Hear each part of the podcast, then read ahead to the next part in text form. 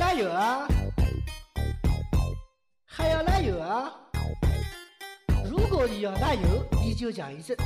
我再讲一遍，哎，如果你要来有，你就讲一声。哎，他妈的要还是不要啊？ Hello，大家好，欢迎来到我们新的一期南南京京来事。你好，我是孙老师。大家好，我是大 伟。哎，非在一个非常开心的日子里面是五一假期、劳动节。哎，劳动最光荣，所以所以大伙全都出去劳动去了。 呃在高速上面堵起了，是啊吧？，对，到他妈堵起来给扔去了。今那个天今天三号估计都得回来了，呃，哎正好回来了高速上面估计肯定也堵。在这样三天的假期里面，我和大伟哥非常明智的选择了窝在家里面。对，我们不出去，我们就在南京市里头转一转，吃一吃，玩一玩，看一看。我就像今天中午和大伟哥吃了炸鸡，喝了啤酒啊，网上就看到这些人堵 啊，在里面在干么事啊，在高速上面我。们开心的一面。哎是的， 我们在天台上面看星星。嗯，其实我们早就预料到了，就是因为到假期，一看什么高速放行了，对对对呃，我们立马第一个想到就是千万不能出去。对对对对，南京周边，你看那个网上拍的这个照片，谷底，哦哪，是看薰衣草啊，就是看人去的。这个现在看人哎都喝死了，敢看啊？我觉得外地人去也情有可原。你说南京人凑什么热闹？那好薰衣草嘛，开嘛，不是就是五一开完就不开了？哎开一个月内你慢慢去看就是因为了。你休息人去，哎呀，多好啊！啊就是啊，那门非开要路了非。要凑到这个热闹，南京周边现在一些这些小小景点开发的，我发现也也挺不错的。嗯，是的，是的。所以今天呢，我们今天讲过了，今天今天讲过了，我们今天专专门讲的就是吃。对，我们讲讲在五一或者是在平常我们当中探寻一下南京，世界上的南京。啊，特别是我们最近也是打抱不平啊。对你看世界上的中国，南京作为一个六朝古都，非常有历史文化的一个地方，竟然只有短短五秒钟的镜头。就是给了那个牛肉锅贴是吧？哎、你留给我这短短五秒钟。你看苏州、扬州是吧？确实这两个城市都也很有名啊，但是你看篇幅多大，对，对吧？南京的其实如果要真正挖掘本本地的特色小吃，不会亚于他们的其。实也也不少。对，南京人对吃也是很讲究的，对对对对对。所以今天也是对大家特别回顾一下我们南京的本土小吃。今天我们就先给大家介绍个两个吧。其实我觉得南京吃的东西真的很多，对，其实我们今天讲的这两点已经可以涵盖了南京的一些历史和它啊真正的就是这个特色的吃的这个大大家概的两啊想到南点。京就能想到这个一些东西的一对些，代表性的东对西。，不要一想到南京啊，南京吃龙虾，啊呃，南京啊，这个这个这个哪家哪家的酸菜鱼蛮好吃的。啊，这个其实都不是南京我们本本地自主的一些食食物，对对对都是一些外来的。对，我们今天主要真的就是给大家刨根问底的去讲一讲啊，问讲一讲南京的好吃的地方。对，我们现在讲南京，其实南京吃讲到吃的话，南京还有个别名叫鸭肚。哦，那什么男人多啊？哎，不不不，对对，不能这样讲，不能这样哎 呀，女人讲。严打严打严打严打哦严那打，不讲了，呃记得。 人冻啊冻啊，你讲的是冻啊嫉妒。其实南京就为什么叫鸭都呢？就是因为南京人比任何一个城市的人都喜欢吃鸭子，嗯，啊，特别鸭子各种各样的做法，然后什么鸭血粉丝汤啊，什么呃盐水鸭呀、桂花鸭呀、烤鸭呀呀，然后包括呃鸭的身上的什么鸭四件啊，啊什么鸭肝、鸭肠、鸭胗啊都可以用来。嗯涵盖了鸭的从内到外全部都把它给对对用对起来了对对，还有那个你有时候去南京一些呃什么一些吃的那个饭馆啊什么，还有一些凉菜什么的凉菜啊，就叫鸭头，鸭什盐么盐水鸭头，鸭头什么东西啊？鸭头对，鸭头哦，对对对对，头 head 对对啊， head，害的害的啊啊，不是不是那就是个，给你给你一个那个透明的那个塑料手套啊啊啊，然后去抱着啃，对对对很，多小姑娘就喜欢吃鸭头啊，也吃了还要变变吃变熟，啊， 要猪熟肉里面那个卤子啊，哎，里面那个卤子也是非常好好好对，吃的。对对对，所以今天我们先给大家介绍的就是鸭。啊，我们南京有好多，就盐水鸭是一个代表了啊，盐水鸭、桂花鸭，呃，做法其实很多。我们今天在这儿做法我们就不普及了，我们也不是呃美食节目教大家去怎么做，我我们们就告诉你怎么吃，对，我们就是告诉你怎么吃。其实讲到盐水鸭的话，这个呃，还是我们南京还是有一定的那个呃历史的回顾的。呃，像在盐水鸭，我们南京是在呃水西门那边吧，好像是，对孙老师。对对对对，盐水鸭就是说南京为什么就是因为有人说南京人为什么那么喜欢吃鸭子？对对啊，对，哎就是因为啊，就是很多像南京，因为以前是叫三大火炉之一嘛，对南京很热，对，所以就是说，因为鸭子属于凉性的，你吃到这个故像吃鸡或者吃牛羊肉是非常烧心，非常它是属于那种热性的一个食物。对对对，凉性的食物在夏天吃，那个是对对于身体啊，对于这个养生啊，都是很好的一个一个调剂一个调理。对，所以说南京人喜欢吃盐水鸭，也就是这个喜欢吃鸭子呢，也就是这么得来的。对，我觉得南京盐水鸭，我们真的是小时候，嗯，跟到家人去一阵去卤菜店买鸭子啊，什么东西的，都有一些共同的回忆，是吧？比如说，哎，老板，呃，蘸个后腿，对对对对对为什么用粘用粘这个蘸哎？其实其实就是中就是中文写出来的是斩，对就是斩立决的斩，对对对只不过是呃我们南京人喜欢讲说蘸，对啊、就是老板蘸半只，哎蘸半只啊或来拌个后粥来个后粥。搭个颈子，哎，搭个颈子，搭个头，人家老板会问你，哎，小小朋友，你颈子啊，搭头搭颈子啊。哎其实什么叫后座呢？就是，就是应该就是那个鸭子的后半身，对吧？对对对，而且哎还有一个很特前别脯，就是鸭子的前前半身。对，带个翅翅翅拐，对对对对对，所以还有人特别喜欢吃鸭头，哎对，哎老板大头哦，我要吃鸭头。对对对对，啊，有人喜欢吃鸭鸭脖子，嗯其实现在不是有很多那种什么什么。呃，鸭脖武汉鸭脖子特别有名哎，。对对对对对，现在你看专门把鸭脖子做成一个产业对链了，对，但是南京并不是只吃鸭脖子，南京除了鸭鸭的屁股不吃，鸭屁股不吃呃，鸭屁股不吃，那不能吃，那不能吃啊。那其他其他各个方从内脏到外面，包括那个鸭油，都哎可以那个鸭油它都能吃，鸭血它都能吃，鸭血焚烧嘛，对，完全就是把它给一个鸭子啊，全部充分利用充分利用，充分利用了这，这真有智慧啊！对对对，然后那时候，呃，一个在在一个同学在外面就是在国外念书，他跟我说外国人对内脏哦鸭舌，跟没人吃的东西。对但南京人不一样，南京人鸭舌我管管作为好吃不了，真的这是停不下来啊，一时停不下来。这话就是旋旋旋转起来了，啊我觉啊对得对对对，所以南京这个对于鸭是现在讲啊这个，我们刚才讲的是盐水鸭，还有一个呢就是烤鸭。其实讲南京烤鸭和北京呢它不一样，那北京烤鸭注重的是叉起来烤，烤完以后呢就是皮很脆，嗯，切，然后用那个讲究刀工，对，切的一片一片薄薄的，对然后爆那个皮，包那个面饼吃。面饼，然后蘸到酱哎，蘸到甜面酱对对，对裹了大葱哎，还是北方口味吧？对，它对比吧？较冲，稍微冲一点。对，南京其实呃我们南方的那个烤鸭就不一样，南方的烤鸭什么怎么烤呢？是用呃秘鲁先把那个鸭皮外面刷一层，然后一定要在枪里面把枪里面的内脏啊先掏出来，然后在里面灌水，然后烤的时候呢，同时内外都在烤，哦外烤内煮，嗯因为里面有水，所以那外烤内煮。好了以后拿出来以后，那就是外焦里嫩。哦，把水里面的枪里面的水倒出来以后呢，立马用卤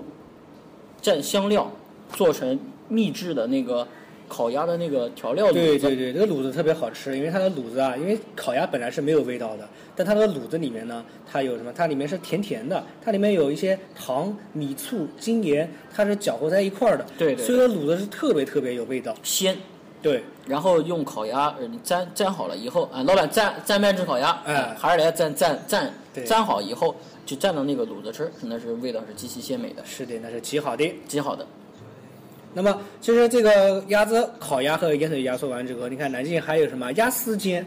鸭丝煎，那个小时候我妈经常会一买，就是鸭丝煎叫什么？就是两个鸭丝、鸭翅膀啊呃鸭翅膀，然后再加两个鸭脚，鸭脚，哎，叫俗称叫鸭丝煎，丝一煎共四样，对对对啊，四鸭样子身上的，呃，也很好吃，啊啃没吃，南京人呃也喜包欢到啃吃这个呃，包到啃，还有像什么，你看鸭油，鸭油能做什么？鸭鸭油烧饼，对对对对啊，这别的地方是没有，鸭油烧饼也是非常香。一个烧饼里面它里面有鸭油的味道，然后再撒点小葱啊，然后里面还有咸的味道和甜的味道。你吃在嘴里面，不只是有鸭子的味道，你看那个饼混合到那个饼的香味，对对对对啊，还有那个甜味，那种味觉那种感受啊，它是非常非常非常非常嗯，又刺激，但是又非常浓厚的。对，外地朋友来南京的话，一定要尝一尝这个我们孙老师说的鸭油烧饼，对，真的不错的。啊，但是南京有几家就是现在还算是南京最正宗的一个一些品牌，哎，我们大飞哥可以介绍一下。这是什么品牌呢？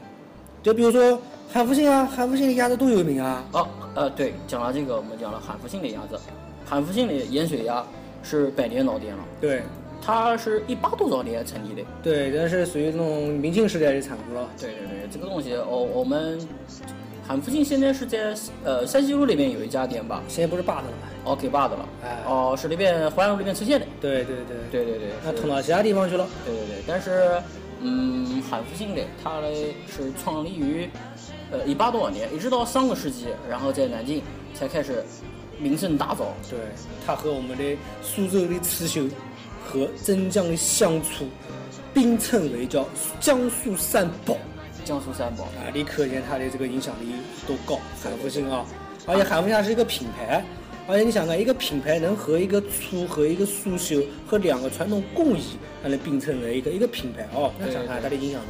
是不是多高？对，南京人已经把吃鸭子东西已经做成一个品牌了，对已经上升到一个高度了。对，已经是个文化了。对对哎，包括我们南京鼎鼎大名的桂花鸭，它也是韩复兴和另外两家国营的食品厂家组合成的一个南京桂花鸭集对，团。那啊南京桂花鸭集团，嗯，对对，真空包装的，所对以有时候过过年过节嘞也是会给朋友啊什么东西寄点儿这个南京特产。对对对对对，这是鸭子，南京人就是喜欢吃鸭鸭子，有百变的，有百有百种做法啊，特别特别好。是的，那么还有一种就是南京的食物啊，也是深深的在影响着南京人。对，其实这个东西讲起来，你听肯定听过，但是如果要真正深究起来，你会发现哦，原来是这个样子的。嗯，那我们今天马上我们就请呃我们孙老师给大家介绍一下。孙老师因为是什么东西？因为孙老师，呃，你是回民对吧？对哎啊、你跟你们家里面人就是其实平常吃东西也都是吃清正菜啊，对，清蒸菜围肚。清正菜为豆。所以我们今天那我们可以请孙老师给我们介绍一下。呃，首先我们介绍一下这个呃南京这个回民它这个历史是怎么样的？嗯，回民的历史，回像其实南京这样一个地域，它不应该是呃那种民族特别特别多的一个民族地集域聚的地方，哎、对动。民但族是聚集。南京的回民可以说是占到很大的一个部分。对为什么会有回民？因为可以追溯到明朝的时候，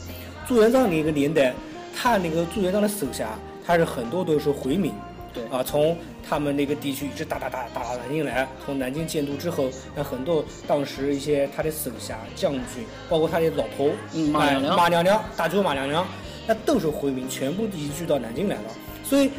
当从那从明朝开始啊，南京很多的事物就发生了变化，因为回就民是他不吃猪肉，啊、就是回民的一些菜也带到了中国对嗯来，对对，而且还还进行了改良。是这个样子的，对对对。回民他是不吃猪肉，但是他是以牛羊肉为主，对，但为什么不吃猪肉呢？哎，很多人也问我，经常有人就就就那边就嘲笑，是 吧？说你们回民肯定是祖，要不然就是祖先就是猪，要不然就是猪救过你们回民。人家讲朱元璋姓朱，哎，也有人 说祖先上姓猪，所以不吃猪肉。哎，完全都是瞎扯啊呃，都是瞎插大插扯嗯。哎，为什么不是猪肉？因为回民它里面叫穆斯林。回呃，民回民俗称穆斯林里面的人啊，穆斯林信仰是他们信仰叫伊斯兰教，伊斯兰教呃，信信仰那个真主，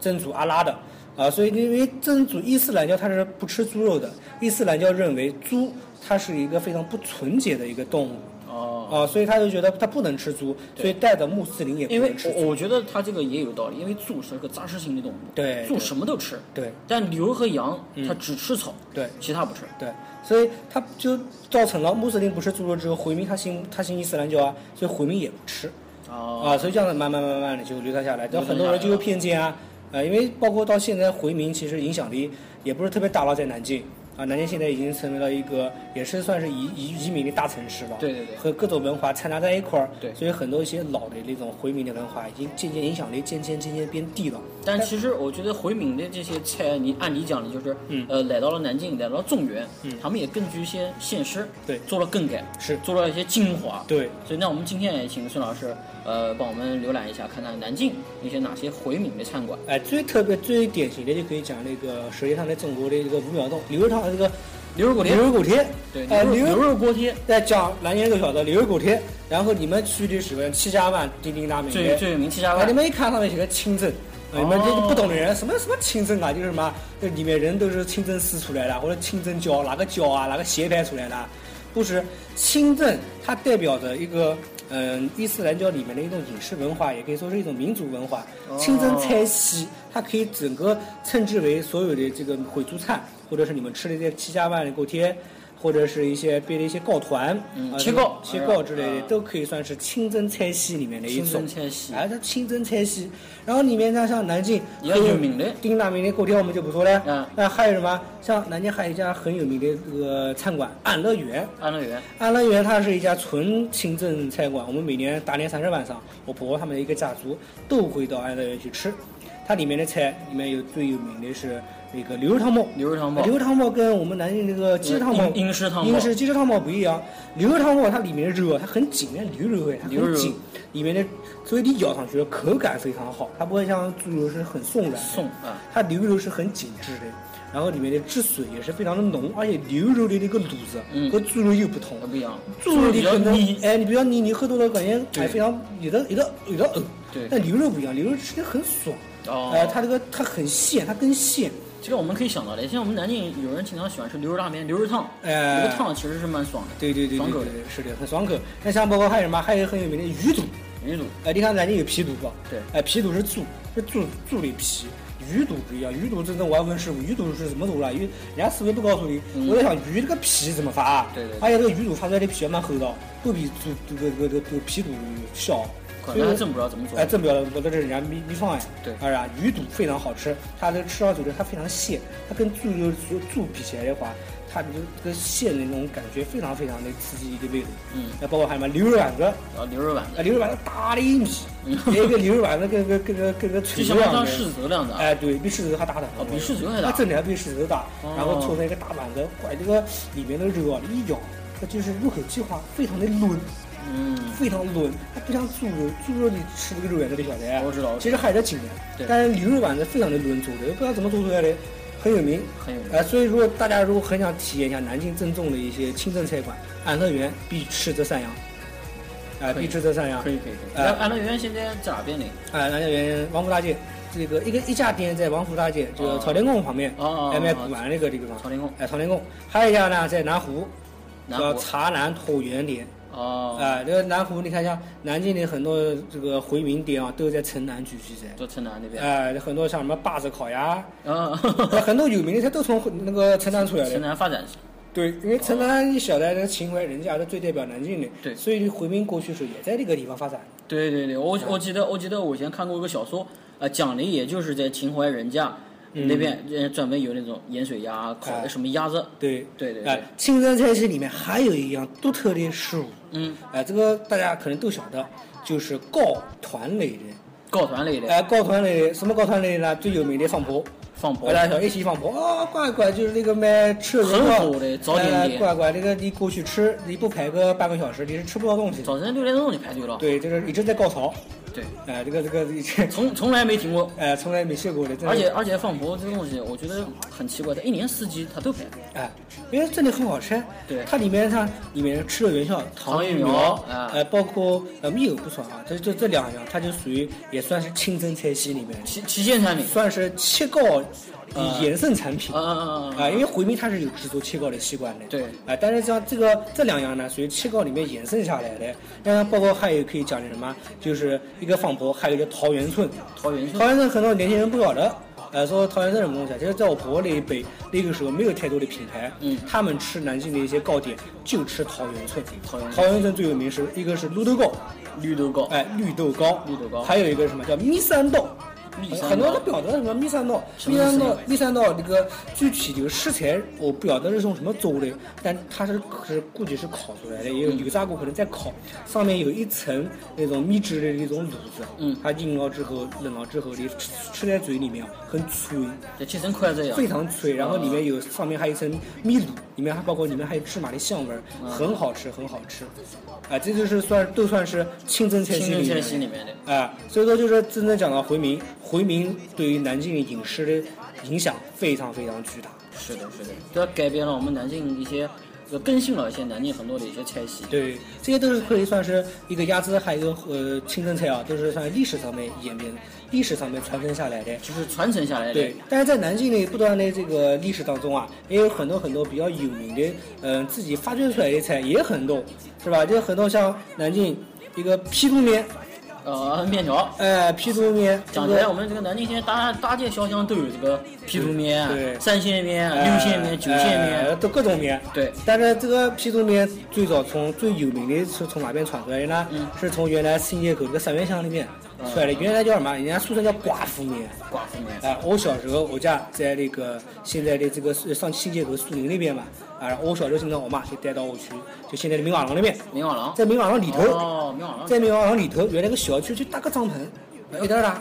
小，那那现在那边不是还有卖面条的吗？对有一家很有名的，呃，叫什么？啊，叫一记，一级就是他家，哦，就是他家。一级就是寡妇面。哦，我那时候小时候就吃的时候呢，一个盆子一搭，然后你吃那个屁股面的时候，旁边很多要饭的，哦包括现在要饭了还在。还还行，还是哎有有有好有。吧，都是从寡妇面流，而且你要看啊，这个这个那些要饭的就在一级旁边，哦都是跟着寡妇面一起过来的，哦，是这样的。啊，都是都算是老水桶 啊，对吧可以哎，这老水桶啊这个，呃，所以说这个真的是有很多故事的。要寡妇面为什么要寡妇？因为寡妇面，因为人家讲这个是老老板娘，嗯这个寡妇为了自己生存，哦就在那边搭个棚子，拖家带口哎，拖家带做口卖寡妇面，现在卖的还是蛮有名的，出出有名的。对，算是百万富翁了。以及以及，哦我记得我小时候，我高中的时候在新街口那边上学，我天天中午就去吃一级嗯嗯嗯。那时候南京零几年，那时候南京没有什么像现在那么多的这个大碗面了、对皮肚面对，好像就一级。对，就一起。对，啊，包括现在还有最近才吃了一个叫什么很好吃，叫南湖，叫南湖湖大碗面哎，南湖大碗面也不错，我就吃到长安的口味也蛮好的，就是跟一级有点像，有点香。也是从那边学习出来的。对哎，包括能以此类推的，还有很多像三六九面馆，三六九零。哎，三六九面很多人搞的三六九面，三六九面馆一开始是在也是在城南，嗯，城南那边出来的发迹的，嗯然后后来因为拆迁了城南那边，所以现在通到哪边呢？嗯通到了那个中央路上面，在那个玄武门那一块选我们那个。叫三老九面馆，里面有一个很有名叫叫金村锅贴，哦，哎、叫金村锅贴，那家锅贴是猪肉做的，不是牛肉锅贴哦，是猪猪肉肉锅猪肉贴锅贴，哎、所以说也是很有名。像很多像这个面馆我还知道一个，嗯，在那个南京的那个月时控，月时哦控卖手机的，你知道吧哦？嗯嗯嗯我哎，知道那个叫那个那个叫那个那个地方叫什么名啊？珠江路。就像嗯，在珠江路月时控对面那条巷子里面有一个九线面，九线面。九线面馆那也是天天排队。哎、你看，想看，想看，一个面，特别是皮肚，被南京人演化出来多少个版本？对，哎，所以包括像放婆，你看放婆就很奇怪，人家说为什么放婆不开分店？我觉得都是在南京啊，有种文化，有种就是传承，有种传承，它就是不主打，不做它打。不像很多小吃店做到有名之后产业化了。呃，对，但南京加盟搞加盟。哎，对，南京有很多这种这种饭店，他可能老板他自己就是一个比较，呃，算是上呃，就是怎么讲，一个老人吧，嗯他的观念里面就没有把想把它做成商业的，他就觉得我自己做我就是做店做个养活店自己，然后家门口邻居，哎，他的邻居吃吃，天天有吃哎的。养活自己就够了。对对对对所以就因为这样子，所以他这种文化就感觉很亲切。对，他不会像别人一提到桂花鸭，虽然我桂花鸭那么鼎鼎大名，但我对它并没有太多的更多的认知。其实南没有京本地人倒不是很太吃桂花，哎，对，但更喜欢吃那种更亲切的一种品牌。家门口的。哎，家门口农村里的大家的什么小店，哎哎，很有你名像刚的，才讲的坝子，哎，坝子、哎，还有那个水西门的，就叫哎水西门鸭子，水西门啊，还有很多像板云、藏云、藏云、板鸭，对哎，好多好多好多对，都是人们已经有感情了，对对，对他就不做大，他有也有不需要做大，有有一种感情在里面。哎，这就可以代表到南京的，可以说追溯到南京的历史了这些东西啊。我觉得像很多年轻人现在一吃一提这吃啊吃烧烤，一吃吃什么火锅，呃要吃吃吃什么东西，就是都忘记了南京真的我觉得好多都是一种快餐文化。对，那其实南京有很多很多的这些底层历史上面发迹出来的这些很有名的东西对，我们也应该你讲到把面，它给记在心上。对你讲到面，还有一个就是馄饨，南嗯，京各种各样那种馄饨，安庆馄饨，对对对彩虹馄饨，对对对，这个都是我们小时候的记忆。是虽然现在没有了，但是城南，啊城南在在那个剪子乡那个地方，啊，还有一这家样还有一，家彩虹馄饨，嗯老板是推到了个车子，嗯嗯，然后它的调 料调料放调料的这个还是以前那种瓷的茶缸，后啊哎，非常有感觉，是是非常有感觉。以前那种小时候的我们吃的彩虹馄饨，哎哎，都是我们儿时的一种记忆。对家门口的，嗯有时候放学了，人家来一碗，